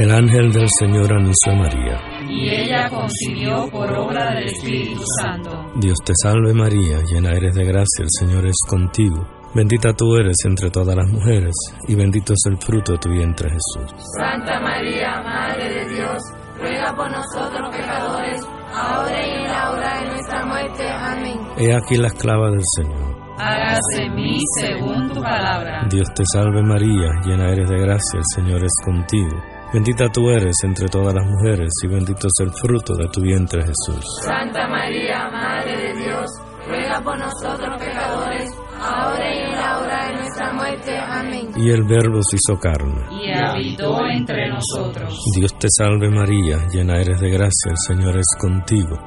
Bendita tú eres entre todas las mujeres y bendito es el fruto de tu vientre Jesús. Santa María, Madre de Dios, ruega por nosotros Ruega por nosotros, Santa Madre de Dios. Para que seamos dignos de alcanzar las promesas de nuestro Señor Jesucristo. Oremos. Derrama, Señor, tu gracia sobre nosotros, que por el anuncio del ángel hemos conocido la encarnación de tu Hijo, para que lleguemos por su pasión y su cruz a la gloria de la resurrección, por Jesucristo nuestro Señor. Amén. Gloria al Padre, al Hijo y al Espíritu Santo. Como era un principio, ahora y siempre, por los siglos de los siglos. Amén. Este martes 29 y con motivo de la fiesta de los arcángeles Miguel, Rafael y Gabriel, Radio Paz 810 AM celebrará la jornada de oración por nuestros misioneros y radioescuchas desde la capilla Beato Carlos Manuel Cecilio con el lema Pidan y se les dará, busquen y hallarán, llamen y se les abrirá la puerta. Hoy te quiero contar, Jesús amigo. Únete y envíanos tus intenciones que se unirán a las de nuestros misioneros. Jornada de oración por los misioneros de Radio Paz y nuestros radioescuchas. Martes 29 de septiembre, desde las 6 de la mañana a 8 de la noche, en directo por Radio Paz 810 AM. Y ahora continúa Fuego Cruzado. El próximo segmento es auspiciado por MMM Caminemos Juntos. Adrián González, candidato del PIB, del Partido Independentista Puertorriqueño para la alcaldía de San Juan. Nos quedamos en el reciclaje tal vez de viviendas o edificios, por ahí nos quedamos. Adrián. La, frase la frase que usó Paco es la correcta. No es, eh, construcción, sino re, revitalizar lo que ya está, porque no no no vale la pena eh, comenzar obras nuevas si hay tantas obras existentes vacías. Y en el caso específico de Río Piedras, que es donde más propiedades hay, y que repoblar Río Piedras implicaría directamente una un impulso no a, a, al desarrollo o al redesarrollo, ahí tenemos una propuesta específica que es que, primero, el municipio es titular de muchas de esas propiedades que están vacías por la expropiación que hizo la administración de Jorge Santini para el fallido proyecto Río 2012 que, que implicaba demoler medio mundo y construir un, una torre grandísima allí para, para todas las oficinas municipales y otras cosas. Bueno, pues comenzando con esas eh, propiedades que actualmente son propiedad del municipio, e incluso las que no lo sean, pero que en su momento se expropiarán y terminarán siendo propiedad del municipio, porque así es que el proceso eh, eh, judicial culmina. Eh, incentivar la creación de viviendas asequibles para estudiantes. Eso es una necesidad ahora mismo, toda vez que cerraron la Torre Norte y la residencia del campo. O sea, ahora mismo no hay una oferta del Estado asequible o gratuita para estudiantes que no son del área metropolitana, pero que son admitidos en la UPF. El municipio pudiera ser ese mecanismo, ese, ese facilitador para los estudiantes que no son del área metropolitana, que son admitidos en la UPR, pero que no cuentan con los recursos para este, sufragar un hospedaje y lo que conlleva hospedarse en San Juan en términos de transporte, comida, etcétera. Y que nosotros planteamos que se tienen que hacer tipo cooperativas de vivienda, pero administradas por el municipio, desde gratis para las familias que, que, que cualifiquen hasta eh, eh, cifras nominales de acuerdo a los ingresos familiares eh, por ahí va la cosa, o sea, que sea gratis para las familias que no cuenten con absolutamente eh, los recursos para pagar una renta y las que sí puedan pagar renta, crear una, una tarifa especial, siempre a precio de estudiante, pero conforme a esos ingresos familiares y eso sería una gran aportación el casco de Río Piedras porque en la medida que repoblamos Río Piedras surge entonces una demanda natural de lugares como supermercados, farmacias, librerías otra vez, ferretería, artículos escolares, todo lo que van a necesitar las personas que van a vivir ahí, que, es lo que está pasando actualmente, que cada vez vive menos gente. Eso en términos de Río Piedra recoge lo que son nuestras propuestas. En términos de, lo que son las otras áreas, bueno, lo primero que hay que hacer es combatir la invasión excesiva que hay de inversionistas que están aprovechándose de las propiedades vacías y las están convirtiendo en, en, estructuras y en viviendas o en lo que sea, que entonces no son accesibles a las comunidades donde están ubicadas. Eso hay que hilar fino con eso de cómo vamos a, arreglar esas, esas eh, eh, edificaciones, porque tanto en Santurce como en el Viejo San Juan, como en el mismo Río Piedra, se está dando el fenómeno que los inversionistas de la Ley 20 y la Ley 22 compran un edificio completo, lo remodelan, eh, estamos en zona residencial, pero, y como estamos en zona residencial, establecen un negocio de alquileres a corto plazo, mayormente la conocido como Airbnb, aunque sean otras plataformas, y burlando el proceso de permisos quizás para lo que sería un parador, una pequeña hospedería o hasta un hotel. Y eso no, eso no puede seguir ocurriendo porque entonces eh, tenemos una carga más pesada para el municipio en términos de, de, lo que es una actividad comercial eh, simulada a través de un alquiler a corto plazo porque realmente funciona como un hotel, generan más basura, generan más desperdicios, etcétera y, y, y, entonces sacamos del mercado lo que es los precios de las viviendas de los que sí viven ahí, de los que sí pueden vivir en Santurce, de los que sí pueden vivir en el viejo San Juan, y eso no puede continuar ocurriendo. Por eso, a través de ese plan de desarrollo económico, que son las comunidades las que identifican las necesidades, si, si, si el problema de viviendas vacías es porque hay problemas de transporte para llegar ahí, pues la inversión del municipio en esa comunidad debe ser precisamente mejorar el transporte para que la gente entre y salga de las comunidades que se están vaciando porque por alguna razón la gente ya no está viviendo ahí. Y es precisamente el municipio el primer contacto con las comunidades y el llamado a, aliviar esos problemas inmediatos si está en sus manos siempre, ¿verdad? No, no, tiene la varita mágica para todo, pero si son asuntos eh, de su jurisdicción como el transporte, la accesibilidad, eh, el, fomentar la, la creación de, de, empresas, pues ciertamente el municipio tiene que comenzar por, por, activar ese, ese ciclo ¿verdad? económico que está ahora mismo detenido. Y que por ahí va la cosa, de propuestas bien específicas, como la de Río Piedra, a propuestas que van de detener la gentrificación, que es lo que provocan estos inversionistas, y fomentar que se repoble, pero con la gente que siempre ha poblado esas áreas. No tenemos el desplazamiento de las comunidades como está ocurriendo actualmente. Es un hecho que en Santurce hay un desplazamiento en, muchísimas áreas.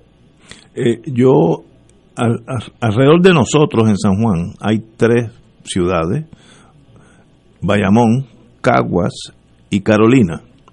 Si uno va a cualquiera de esos tres, uno ve ciudades bien cuidadas, eh, bien encintadas, la, los divisores en la carretera en blanco, como que hay algo en esas tres ciudades que no está pasando en San Juan. ¿A qué usted atribuye el cambio o es que tienen más dinero proporcionalmente que nosotros? ¿Qué está pasando contra esos contrastes que si con guiar 10 minutos hacia Bayamón, 15 eh, minutos hacia hacia Carolina y, media hora a del Pacagua, vemos otro tipo de, de acomodo social o económico. ¿Qué está pasando? Ningún municipio cuenta con más dinero que San Juan Ignacio.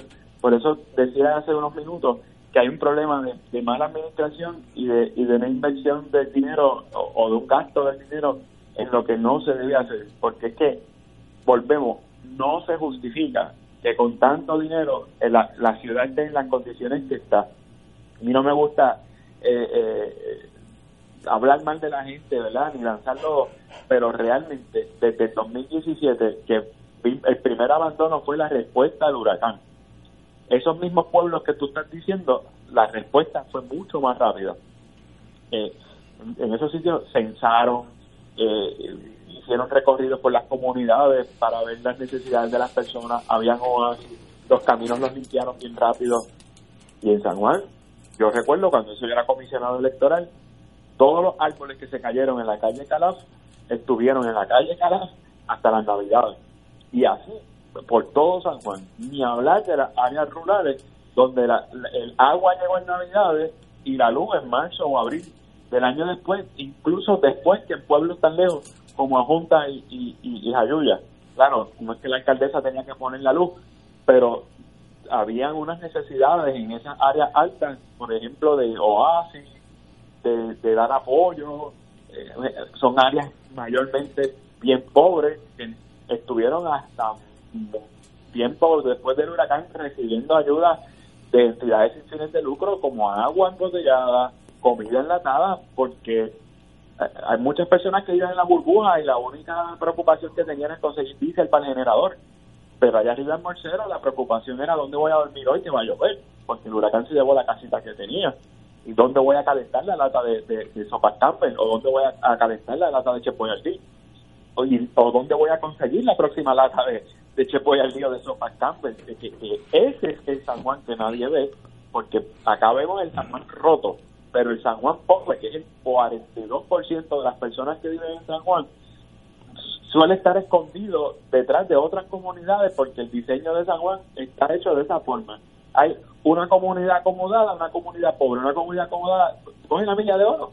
En la milla de oro está el centro económico del país completo y detrás está eh, las comunidades del Caño, que la primera es la comunidad de las Mongas, Buenavista, Cantera, etcétera. hay una hay una desproporción grandísima, una brecha entre ricos y pobres bien alta y es precisamente porque el municipio no se ha dado la tarea de fomentar el desarrollo económico de la ciudad. O que hay gente que puede pensar que el desarrollo económico es que todo esté muy limpio y muy ordenado, y eso no es desarrollo económico, eso es ornato, y esa es la obligación del municipio.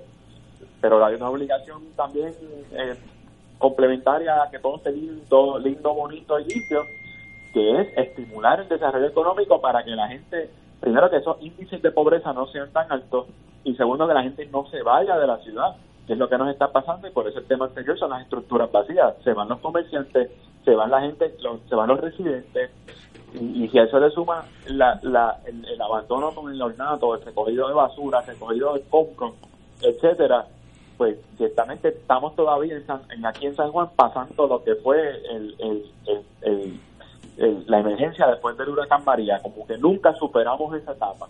Y, por eso caminamos por la calle y nos sentimos todavía post huracán, aunque haya luz y agua y, no hayan este material vegetativo, pero sigue habiendo basura, sigue habiendo necesidad y, sigue eh, eh, eh, la gente yéndose de la ciudad porque no no no, no se les ofrece nada. tengo una pregunta de una oyente del viejo San Juan y lo voy a citar. ¿Cuál es la posición de Adrián? en cuanto a la ordenanza de estacionamiento para residentes en el Viejo San Juan. Yo como no estoy en el Viejo San Juan no sé qué tan crucial sea eso, pero obviamente hay algo de interés. Sí, claro que sí. Yo estuve hace eh, como dos semanas, semana y media, en un conversatorio eh, organizado por Avisa, que es la, agrupación que recoge los vecinos, y esa era la primera pregunta. De hecho, pueden buscarlo en el Facebook. Eh, habían ocho preguntas guías para el foro y esa era la primera.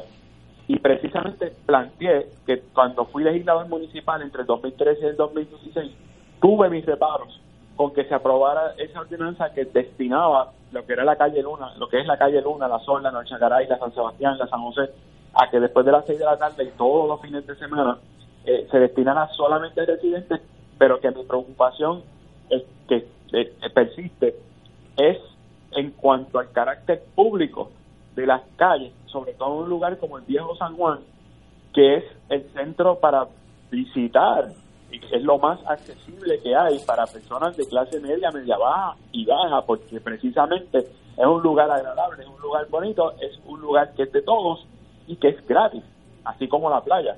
tan accesible tiene que ser eh, eh, los océanos, ¿verdad?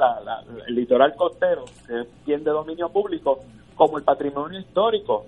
Tiene que ser, hay que garantizar que sea accesible. Eso no quiere decir que si yo soy electo alcalde voy a derogar la ordenanza porque ya eso es un derecho adquirido de los residentes, pero como cuestión mía, como cuestión de mis principios, siempre tuve de paro y lo sigo teniendo con el, la accesibilidad a los espacios públicos, sumado a que en su momento, cuando se aprobó esa ordenanza, que fue en una época como esta, semanas de las elecciones, coincidió con la privatización del parking de Doña Fela, o sea que eh, le estabas poniendo al visitante eh, la carga de descartar cientos de estacionamientos que eran gratuitos e incluso la posibilidad, que ya no es una posibilidad, ahora es un hecho, eh, de pagar más caro eh, por visitar el viejo San Juan en un estacionamiento que debería ser también un espacio público accesible, accesible al bolsillo de quienes visitan el viejo San Juan. Actualmente, pues, ya Doña Fela es mucho más caro de lo que era hace cuatro años eh, y se siguen eh, cerrando el círculo para las personas que visitan el viejo San Juan, que sabemos que, por lo menos antes de la pandemia, eran bastantes. Y, y, ese ha sido mi reparo y lo siempre lo he dicho con mucha candidez no, no encuentro que sea eh, eh, nada en contra del reclamo de, de, los residentes, que es un reclamo muy legítimo. Eh, ahora digo yo, son los que cargan con el peso de vivir en el viejo San Juan y, buscar estacionamiento. Yo he vivido en el viejo San Juan y yo sé lo que eso también. Pero también hay que pensar en, en términos generales de lo que es el patrimonio histórico que nos pertenece a todos, casi un bien de dominio público, y, y hay que garantizar la accesibilidad y, y, preservar esos espacios públicos. Tenemos que ir a una pausa, Adrián, quédate en la línea y regresamos con Fuego Cruzado. Fuego Cruzado está contigo en todo Puerto Rico en Oro 92.5 FM, Radio Paz 810 y el Canal 13 estamos trabajando a tono con la emergencia que en estos momentos está viviendo Puerto Rico. Estamos ofreciendo nuestros servicios al máximo con el personal disponible según nos permitan las circunstancias. Si tiene un mensaje para ofrecer a sus asociados, clientes o personal, solo tiene que llamar al 787-349-7949, 787-552-0825 y nuestros empleados le comunican al personal de ventas para atender su necesidad. A nuestros clientes estén en comunicación con su ejecutivo o ejecutiva de ventas que continúan ofreciendo sus servicios como de costumbre. Recuerden los teléfonos 787-349-7949 y 787-552-0825. Radio Paz te ofrece el mejor motivo para levantarte temprano y disfrutar el comienzo de un nuevo día de lunes a viernes con Enrique Liboy y Radio Paz en la mañana. La dosis perfecta de noticias, deportes y éxitos musicales de todos los tiempos, humor y curiosidades, calendario de actividades y tus peticiones musicales por el 787-300-4982. Conéctate con el 810 AM de lunes a viernes con Enrique Liboy y Radio Paz en la mañana.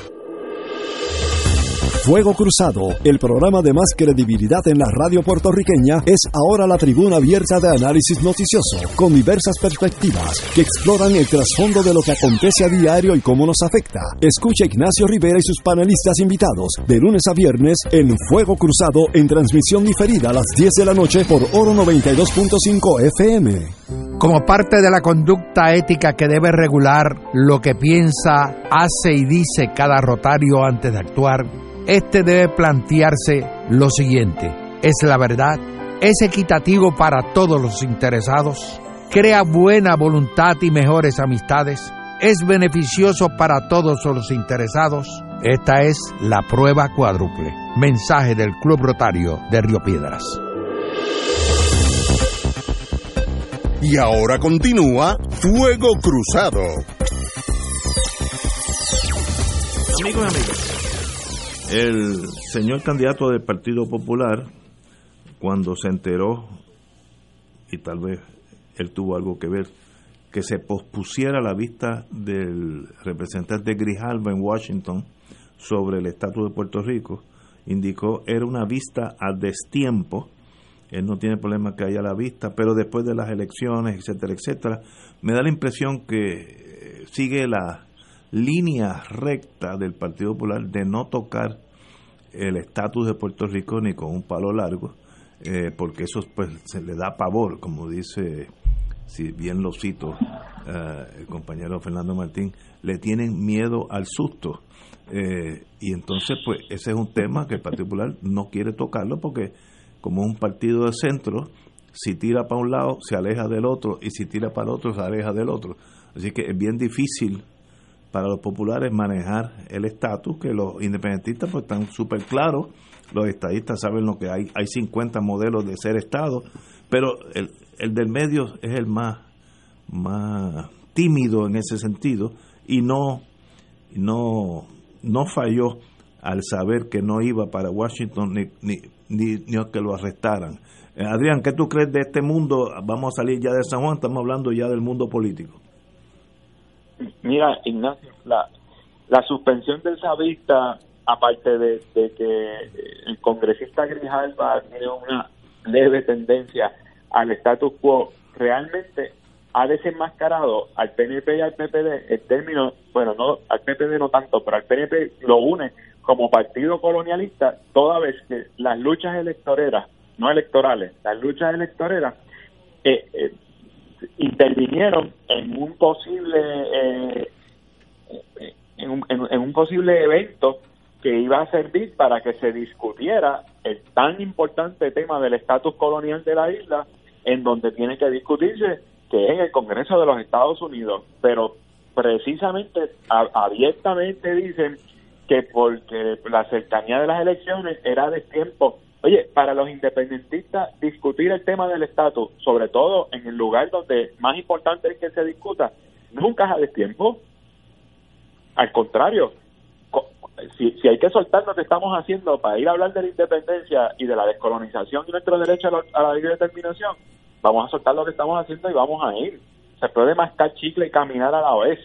Así que por miedo a, a, a lo que es las elecciones en Puerto Rico y lo que representa para ellos como partidos locales, dejaron el estatus a un lado y lo que creen, sobre todo el PNP, que al, PPD le, le, sirve, ¿no? Le, le, es provechoso seguir postergando el tema, pero eso lo que demuestra es que, por ejemplo, el PNP se sigue conformando con el régimen colonial y son los que en parte también lo siguen perpetuando cuando vemos acciones como estas donde interponen los intereses del día de las elecciones versus los intereses de, de, lo que es el bienestar del país, que si llevamos todo casi más de una hora hablando de lo que es la crisis económica y su impacto en la ciudad capital, pero impacta a los 78 municipios y es en parte por vivir en una colonia, es en parte porque hay una junta de control fiscal que, que cerró la, el grifo de los fondos públicos, que no es dinero que nos regalan, es dinero que aportamos nosotros de nuestro sueldo y nuestros impuestos.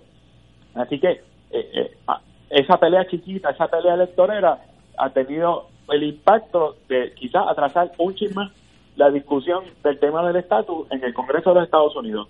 Y allá que no les gusta atrasarlo, se la pusieron en bandeja de plata. Doctor Catalá. Fíjate, la estrategia del Partido Nuevo Progresista, eh, y por eso lo del plebiscito, es discutir el estatus, porque lo que no le conviene es discutir la gestión pública, porque la del PNP ha sido un desastre y está en, el gobierno ahora mismo. Por lo tanto, plantean el plebiscito para aglutinar sus votos y atraer a sus electores a la urna electoral. Por otro lado, el Partido Popular Democrático le huye como el diablo a la cruz al tema del estatus, porque su estatus es el que está vigente, la colonia el status quo. Eso es lo que ha defendido el Partido Popular década tras década tras década. Y desde que se fundó el Estado Libre Asociado, allá para la década del 50, para el 52, su fundador principal, eh, Luis Muñoz Marín, señalaba que si el ELA, el Estado Libre Asociado, no crecía, pues se moría. Pues desde que nació se ha ido muriendo porque todos sus intentos de crecimiento, de lograr algún espacio de autonomía, aunque sea, han se han, se han estrellado contra la pared. Recordemos el famoso proyecto Fernand Murray de la década del 50, la, el plebiscito del 67 y las famosas comisiones de estatus. Y además los golpes que le ha dado recientemente eh, distintas instancias federales, desde el Congreso hasta la Corte Suprema, tanto en la rama judicial como en el Congreso, como en la rama ejecutiva, al, al, al Estado Libre Asociado le han estado dando, dándole golpes contundentes. El, el más dramático, a mi juicio, o uno de los más dramáticos, porque casi todos han sido dramáticos, fue el de la ley promesa, que en su título 1, su fundamento constitucional, es la cláusula territorial y la cita, la cita íntegramente, que lo que dice básicamente es que el Congreso tiene la potestad para eh, hacer con Puerto Rico, dirigir a Puerto Rico, como, casi como le venga en gana. No usa la expresión como le venga en gana, esa la añadí yo, pero en esencia es eso. Así que eh, defender el estatus del Estado Libre Asociado es cada vez más cuesta arriba, eh, es bien empinada. La halda a que se refería Muñoz se estaba refiriendo a otras haldas. Esta halda es una, un precipicio en el que ha caído de manera, eh, de manera trágica el Estado Libre Asociado y la colonia. Bueno, yo veo, en eso estoy en parte con Adrián, los dos partidos mayoritarios es un tema que mejor lo dejan quieto. Si uno es estadista, y yo puedo hablar un poquito de ese mundo, eh, uno no quiere tirar ese dado en la mesa y que el presidente Trump, sobre todo el que está allí ahora, diga, miren, conmigo no cuenten, ustedes jamás van a ser Estado. Eso sería un golpe mortal al, a la estructura emocional y, filosófica del Partido Nuevo. Entonces el Partido Popular quiere por lo menos seguir como estamos, somos colonia, como decía Juan Manuel García Pasalacua, the happy colonials, estamos felices, hay progreso, que hoy no lo hay, hay economía, que hoy no la hay, hay educación, que hoy no la hay, todo lo que sostenía el status quo del Partido Popular se ha desplomado, así que se queda un, un cadáver, el esqueleto de lo que fue un, un, un ser humano, un cuerpo humano. Eh, así que esos dos partidos no tienen grandes eh, intereses eh, en, en tirar la pregunta oficial, ¿quieren ustedes que seamos parte de la nación americana? y si dicen que no, o vamos a culminar el ELA y si nos dicen que no, pues son dos partidos aterrorizados con la posibilidad de perder. Eh, y, yo los entiendo también, tampoco uno vive en la luna, ¿no?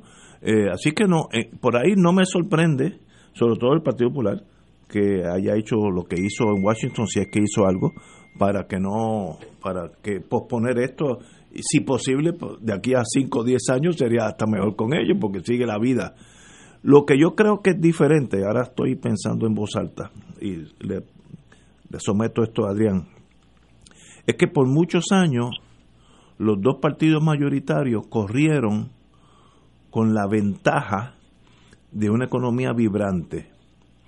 Eh, cuando yo me acuerdo que había ingenieros que había que ir a buscar los Estados Unidos, ingenieros civiles, porque aquí estaban haciendo urbanizaciones a diestra y siniestra, edificios a diestra y siniestra, yo me acuerdo que, eh, nosotros, cuando yo trabajaba con General Electric, había que buscar soldadores a Nueva York, que eran soldadores hispanos, mayormente puertorriqueños, pero algunos, me acuerdo unos peruanos y otros de Ecuador, muy buenos soldadores de paso, pero había que buscarlos, porque la economía era un dínamo que momentáneamente jalaba, este, bueno, todo ese Levittown, es muchos de ellos reinmigrantes puertorriqueños de Nueva York llegaba un momento dado que en Levitán casi se hablaba más inglés que español.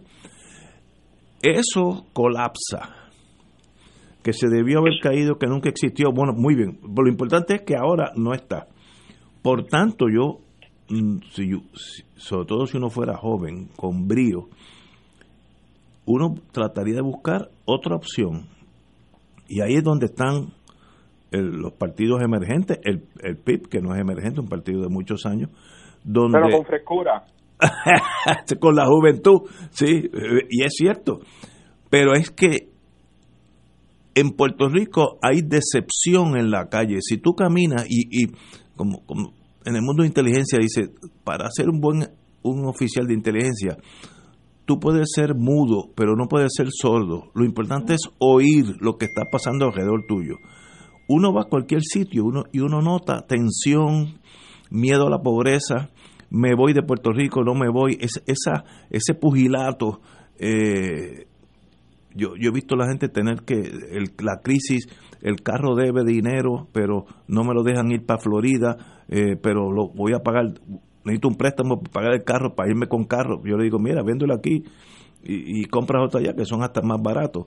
Eh, eh, una sociedad con tanta tensión, el día de elecciones, ese coraje, coraje esa desilusión, puede salir por donde menos uno espera. Y no me sorprendería que el PIB brinque eh, en votos significativamente o el otro movimiento, como se llamen los otros dos, eh, porque complacencia no existe. Y cuando tú no estás contento, el ser humano o los animales más salvajes de la jungla buscan otro ambiente y políticamente existe, por lo menos en teoría, otras posibilidades de buscar otras aventuras. ¿Sucederá o no? No tengo idea, pero eh, por eso es que yo este, necesito un poquito más de tiempo para saber quién va a ganar, para entonces apostar con mis amigos la botelleta de, vino. Adrián, ¿qué, ¿qué, tú piensas de esa realidad que yo acabo de indicar?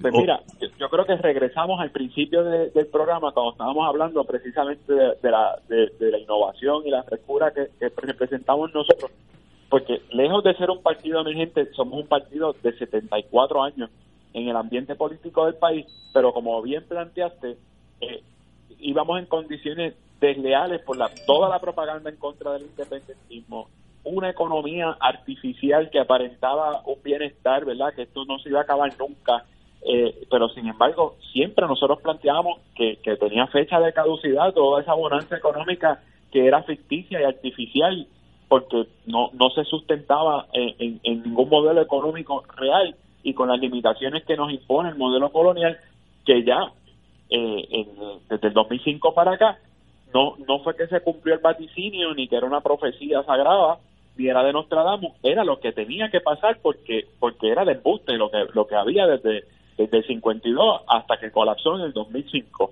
Ahora que eso colapsó, todos esos miedos, ya no es qué va a pasar si llega la independencia, ahora es qué va a pasar si seguimos como estamos, porque todo lo que decían que iba a venir con la independencia llegó con el ELA, o sea que lo mejor de los dos mundos se quedó como un slogan de aquel plebiscito, porque ahora estamos en lo peor de los dos mundos, que es el Estado Libre Asociado, y volvemos, tanto las generaciones que, que creyeron eso de buena fe, que porque confiaron en los políticos que, que planteaban eso, ya no confían porque los engañaron y se sienten engañados, versus nosotros que esas generaciones venían escuchando desde la década del 40, del 50, del 60, del 70 que esto iba a pasar y están viendo que pasó, que teníamos razón. Las nuevas generaciones no pudieron ni siquiera ver esa burbuja de, economía de embuste que había y se han, se han topado con la crisis, con el colapso de la colonia en, pleno, en plena formación como profesionales, como estudiantes, como, como familias jóvenes. Y por ende no le tienen miedo a algo que sea peor, porque de verdad que peor que de lo que estamos viviendo no lo hay. Y en sí, ¿no? los que representamos esa opción, sin ser un partido emergente, volvemos, nos ven como algo innovador. La independencia se ve ahora como algo moderno, como algo que, que, pudiera resolver los problemas de este país y que en efecto es lo único que los va a resolver y cada día hay más gente convenciéndose de eso, precisamente por, a pesar de lo que digan por ahí, porque llevamos años educando de cómo la independencia eh, significaría más oportunidades. Esa frase de Juan Dalmau en el primer debate, que la independencia no está separarnos de Estados Unidos, sino para unirnos al mundo. Llevamos años diciéndolo, pero ahora es que el canal está abierto y ahora pegó, porque es que el, el escenario político es otro. todas esas cosas que hemos dicho ahora es que están pegando porque el canal estuvo cerrado por mucho tiempo, por muchas circunstancias, eh, sobre todo en el marco de la Guerra Fría por décadas, pero también por la realidad inmediata de las personas. La realidad inmediata de las personas actualmente hacen que ese canal esté abierto y la gente esté como una esponja, eh, independientemente de la generación. deja ver qué nos tiene que decir esta gente, que bendito, no le hemos hecho caso por, por, los pasados 40 años y, y, todavía están ahí insistiendo y mira para allá y, que, oye, y que tampoco ninguno ha ido preso, no se ha metido en la casa ninguno de ellos, no han tenido señalamiento de nada, o sea, se mezclan una serie de circunstancias positivas sobre el independentismo, sobre el partido independentista, que como tú dices, eh, eh, estamos muy esperanzados de lo que pudiera ser el resultado de esta elección y es porque el mismo pueblo va a reclamar eh, ese cambio y esa esa esa ese, verdad esa ese, esa renovación de la política puertorriqueña no no me sorprendería sorpresa significativa en las próximas elecciones y no es por la cuestión idealista es por el desencanto las penas las tragedias que hemos vivido y los que vivimos en una burbujita pensamos que no ha habido aquí necesidad, que hay una necesidad extrema, aún hoy, aún ahora. Eh, eh, bueno, no hay autobuses, guagua, dentro de San Juan para la gente pobre, así que esa gente se la tiene que todos los días fajarse para llegar al trabajo, que me consta a mí personalmente, de personas eh, específicamente. Hay, hay inquietud en esta sociedad por primera vez en muchos años. Catalá. Yo por darle un tono ligero a esto me imagino dos comedias. Una comedia es eh, la comisionada residente, la señora Jennifer González, y el candidato al, a la gobernación por el Partido Nuevo Progresista, el licenciado Pierre Luisi, reunidos con su con el candidato de Jennifer, que es Trump. Y ellos, pues, ellos dos hablando de la estadidad y Trump contestándole, no me molesten ahora que estoy, estoy tratando de evadir las contribuciones del año que viene. y el otro, el otro cuadro de comedia es el candidato a la gobernación del Partido Popular, Charlie, reunido con Biden, porque los populares tienden a ser demócratas. Y Biden escuchando eh, a Charlie, tratando de convencerle de las bondades del, del ELA y del crecimiento del ELA. Y Charlie probablemente diga, bueno, yo soy soberanista, y al minuto decir, bueno, yo no soy soberanista, porque ya lo dijo en uno de los debates, como también dijo que creía, eh, que no creía en la en la perspectiva de género, y luego dijo que sí, que creía con ciertas cualificaciones. Es decir, es la ambivalencia tradicional del Partido Popular Democrático para usar una expresión de su fundador, nuevamente, de don Luis Muñoz Marín, pero él la usaba refiriéndose a sus contrincantes. Yo la uso ahora refiriéndome a sus cogeligionarios. E impera en el Partido Popular cada vez que yo oigo al su candidato a gobernador una gran confusión de espíritu. Ahí. Bueno, lo que sí podemos estipular los tres es que en estas elecciones hay desasosiego, hay necesidad, hay desesperanza. Y eso para mí es nuevo en esta sociedad. Yo como yo estuve en General Electric, yo me acuerdo que teníamos que importar ingenieros, importar, porque no, no había suficiente. Hoy en día están emigrando en, masivamente, lo mismo con los doctores, abogados, etcétera, etcétera, y, ciudadanos que, que, no son profesionales, de eso es la gran, la gran masa emigrante. Así que eso tiene, debiera tener algún, algún resultado electoral, no sé cuál será, pero cuestión de esperar unos 34, 35 días y entonces somos todos genios. Después, de, después de la día del día de las elecciones, todos pudimos descifrar lo que iba a pasar. Y hay un montón de gente que siempre después de las elecciones yo lo decía, yo lo decía. Eh, tenemos que ir a una pausa, amigo. Esto es Fuego Cruzado por Radio Paz 810 AM.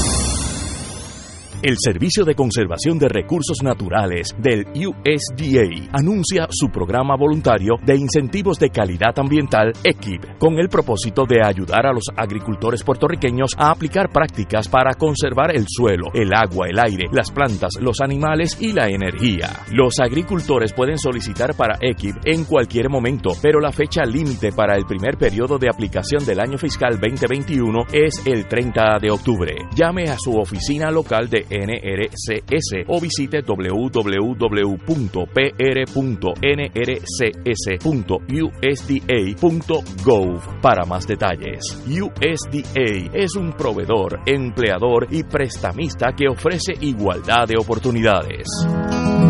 Mami. Bendición, Abu. Vecinos. Pronto. Muy pronto. Te llegará una tarjeta. Con la que podrás seguir gozándote la vida. Una tarjeta que te cuidará aún más. Una tarjeta con la que podrán seguir felices y tranquilos. Te quiero saludable, mami. Te me cuidas, abuelo. Abrazo. Tu familia y Triple S Advantage, una gran red. Pronto. Fuego Cruzado está contigo en todo Puerto Rico.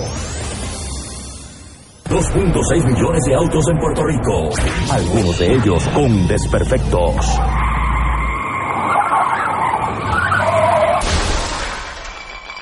Autocontrol.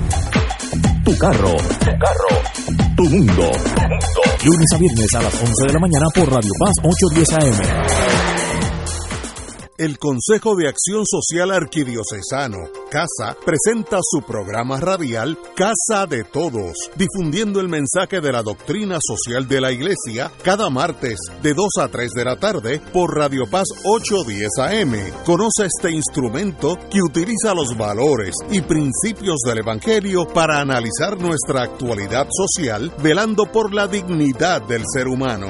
Casa de Todos, martes de 2 a 3 de la tarde por Radio Paz 810 AM. En Radio Paz 810 AM agradecemos las contribuciones de nuestros oyentes recibidas a través de ATH Móvil durante esta larga cuarentena, que nos ha permitido mantenernos en el aire a pesar de la difícil situación económica que nos ha golpeado duramente. Permanecemos a flote, pero cada vez es más cuesta arriba la misión de seguir operando este ministerio radial al servicio de nuestros hermanos en la fe y nuestra iglesia. Ahora más que nunca necesitamos de tu solidaridad entrando a la aplicación ATH móvil de la siguiente manera. Paso número 1, marca Pay Business. Paso 2, busca Radio Paz 810. Número 3, escribe la cantidad del donativo. Y número 4, presiona enviar. Muchas gracias por tu ayuda y mil bendiciones ahora y siempre.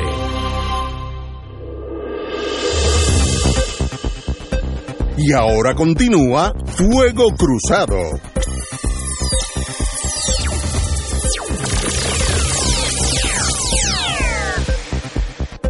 Regresamos, voy a tirar algo aquí que no sé la contestación.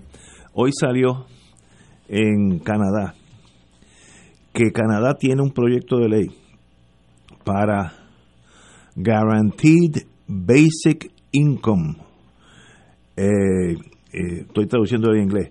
La vida de los, de los ciudadanos eh, ha sido menoscabada por la pandemia, la economía, etcétera, etcétera ha llegado el momento de tener Government Supplied Basic Income.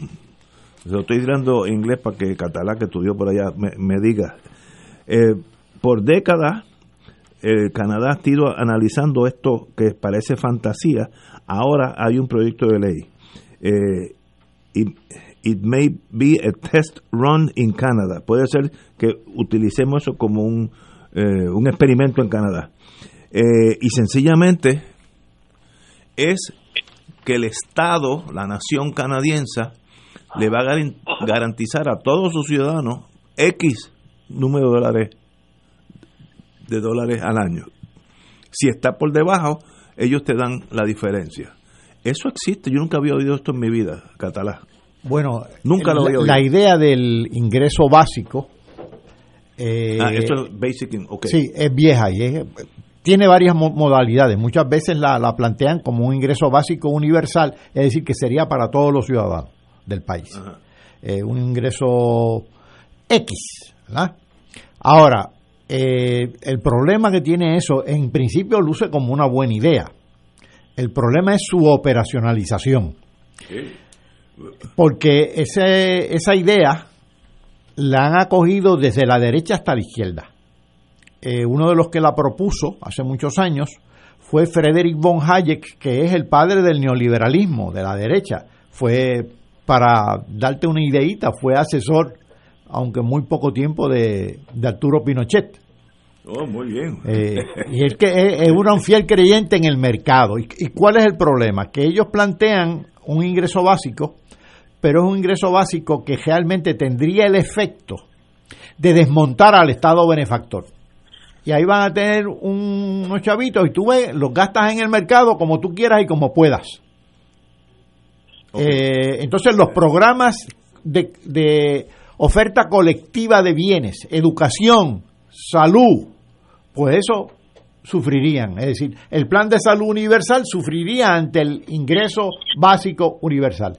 Claro, también hay otro planteamiento desde la perspectiva de izquierda que tratan de complementar ese ingreso básico con una estructura estatal de oferta de una serie de servicios universales este distinto a lo, a lo planteado por los por los eh, neoliberales. A mí los neoliberales se me parecen a un cuentista, Gabriel Yauco, cuentista de esos orales, se llamaba Tuto Collado, que tenía una crianza de cerdos y los inspectores del gobierno vinieron un día y le dijeron, no, pues usted no puede tener esta crianza aquí con ese fregado apestoso, porque él los alimentaba con fregado, que eran los que, lo que las obras de comida que recogían latones por el pueblo.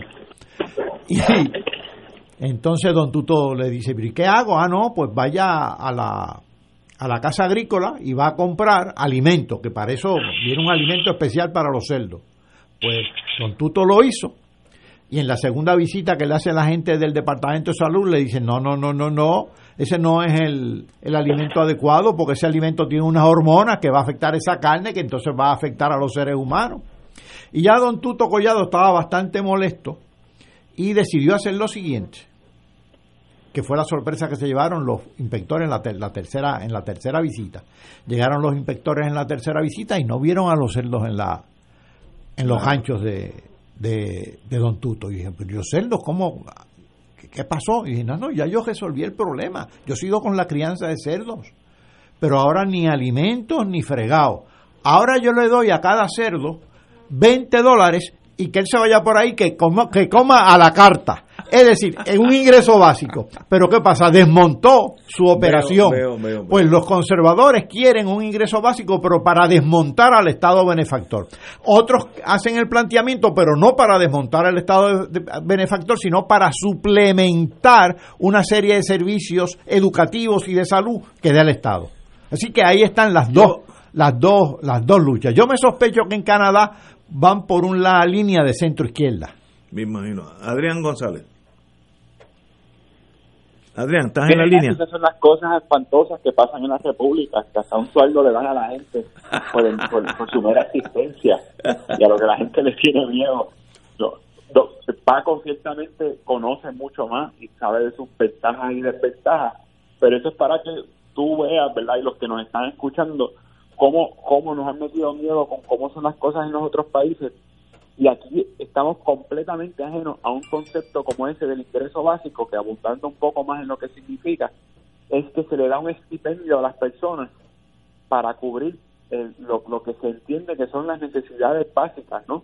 Eh, eh, eh, es muy parecido a lo que son los cupones o, o, o, o la, no, no voy a decir la tarjeta del PAN, pero es una asistencia social para que la familia o, por ejemplo, personas solas, estudiantes, cuenten con un ingreso básico, básico para que nunca se queden en cero. Oye, Adrián, y fíjate, la idea de que sea universal. De, de, de, problemas sociales que vienen arrastrados, ¿verdad? O, o, como consecuencia de la pobreza extrema cuando llega el fin de la quincena o el fin del mes o el fin de la semana y estás pelado que no tienes nada.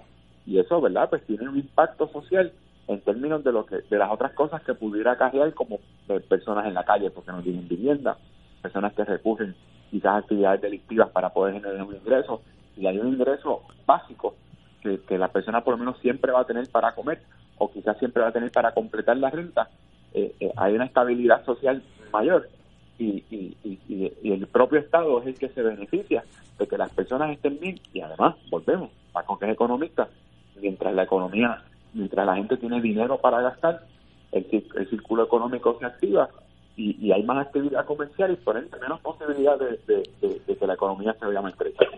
Cátala. Oye, y hay una idea muy muy interesante eh, de algunos de los que plantean este ingreso básico, y es precisamente que sea universal, es decir, que lo reciba todo el mundo independientemente de tu condición económica. ¿Para qué?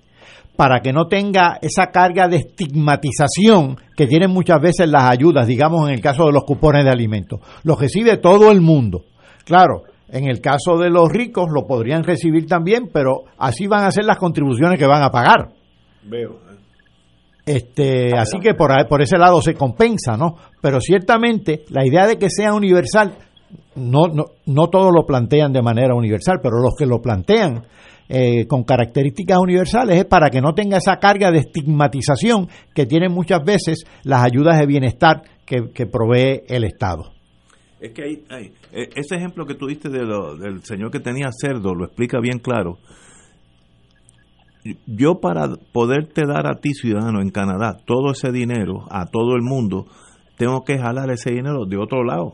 Claro. Porque eso, a menos que tenga pozo de petróleo, que Canadá tiene, ¿no? Porque Canadá es un país inmensamente rico pero no es no es que se una bonanza, o sea, vas a pagar un precio por otro lado. Ha habido algunos experimentos, no todavía inclusivos de toda la sociedad. Ha habido algunos experimentos en Suiza, eh, inclusive en España. Este, así que ha habido, de hecho, ¿sabes dónde se originó la idea? En Grecia. No me digas. Pero cuando en la Grecia antigua, ah, en la Grecia antigua, tantas ideas que se, originaron en Grecia. bueno, nos quedan cinco minutos. Biden y Trump luchan por el voto boricua en Florida. Como todos sabemos, Florida tiene 27 votos electorales. Es un estado heavyweight eh, a nivel de, Texas, Nueva York, eh, California están aparte, o sea, tiene cuarenta y pico de votos electorales. Pero Florida es un, un estado que jala mucho y puede ser el pivote de las elecciones. Y los dos partidos que tienen gente inteligente dicen hay que enamorar a los hispanos, porque los hispanos han ido entrando y entrando y entrando a Florida y ya aquella comunidad cubana de los 60 ya es está casi americanizada, vamos a poner. Así que el latino eh, que recién llega somos de Centroamérica, Latinoamérica, venezolanos han llegado muchísimo, puertorriqueños después de todo lo que ha pasado aquí. Y los y estos políticos dicen hay que enamorarlo y ahora es el momento de, de ir allá, besar los bebés, antes, ahora no se puede hacer ni eso, este, pero hay, hay un artículo en detalle eh, eh, que están los dos partidos en Florida tratando de incentivar a que esos latinos vayan, no solamente vayan a las urnas, sino que vayan republicanos o demócratas. Eh, ¿Qué tú opinas, Adrián? Mira, Ignacio, esa, esa contienda eh, de esos dos partidos en Estados Unidos, como bien plantea, está contaminada por, por muchísimas cosas, pero precisamente tienen unos retos grandísimos de llegarles a, a los que les tienen que llegar, que ciertamente es un grupo creciente, como tú bien planteas, de esa comunidad hispana que cada vez... Eh, eh, la comunidad hispana es un fenómeno interesante en los Estados Unidos porque no es que es creciente porque cada día viven más hispanos en Estados Unidos. Siempre han sido un grupo grande, pero no era un grupo que estaba inmerso en la participación electoral en los Estados Unidos.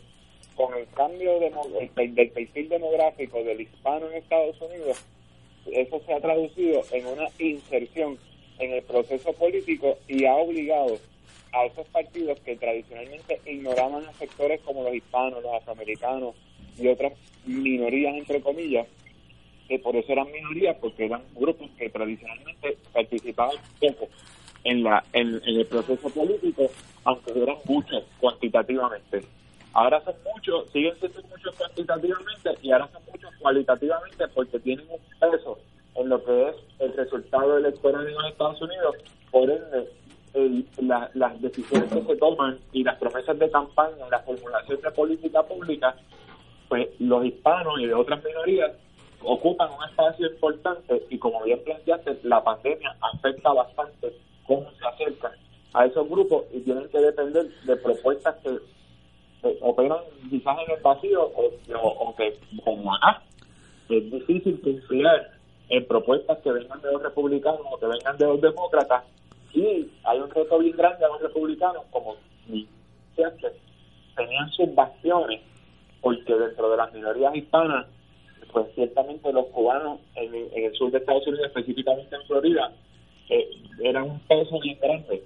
Pero ahora con la ola de puertorriqueños también en Florida, sumado que las generaciones se, se, siguen siendo las descendientes de cubanos, pero que no caigan con ese peso tan grande de la Guerra Fría, eh, eh, miran la política con otros ojos y el reto grande ahora mismo lo tienen los republicanos de los Estados Unidos para mover esa mesa eh, hispana a salir a votar a favor suyo. Tenemos que irnos, ya estamos llegando al final de la carrera, eh, pero ha sido un privilegio, Adrián González, candidato del Partido Independiente Puertorriqueño a la silla de San Juan. Eh, obviamente, la primera vez que hablamos in extenso con su señoría y no hay duda que usted tiene tan más que capacitado para ser alcalde de San Juan, así que le deseo la mejor de la suerte, compañero. Muchas gracias a ti por la invitación. Ha sido un privilegio y para mí participar del programa. Buenas tardes, Adrián. Nos vemos, Paco. Oye, Paco, dale cabeza a eso, a que el Estado nos garantice un sueldo mínimo a todo el mundo. Me, quiero seguir. La idea te gusta. Me gusta la idea. Vamos a una pausa, pero bien grande, amigo.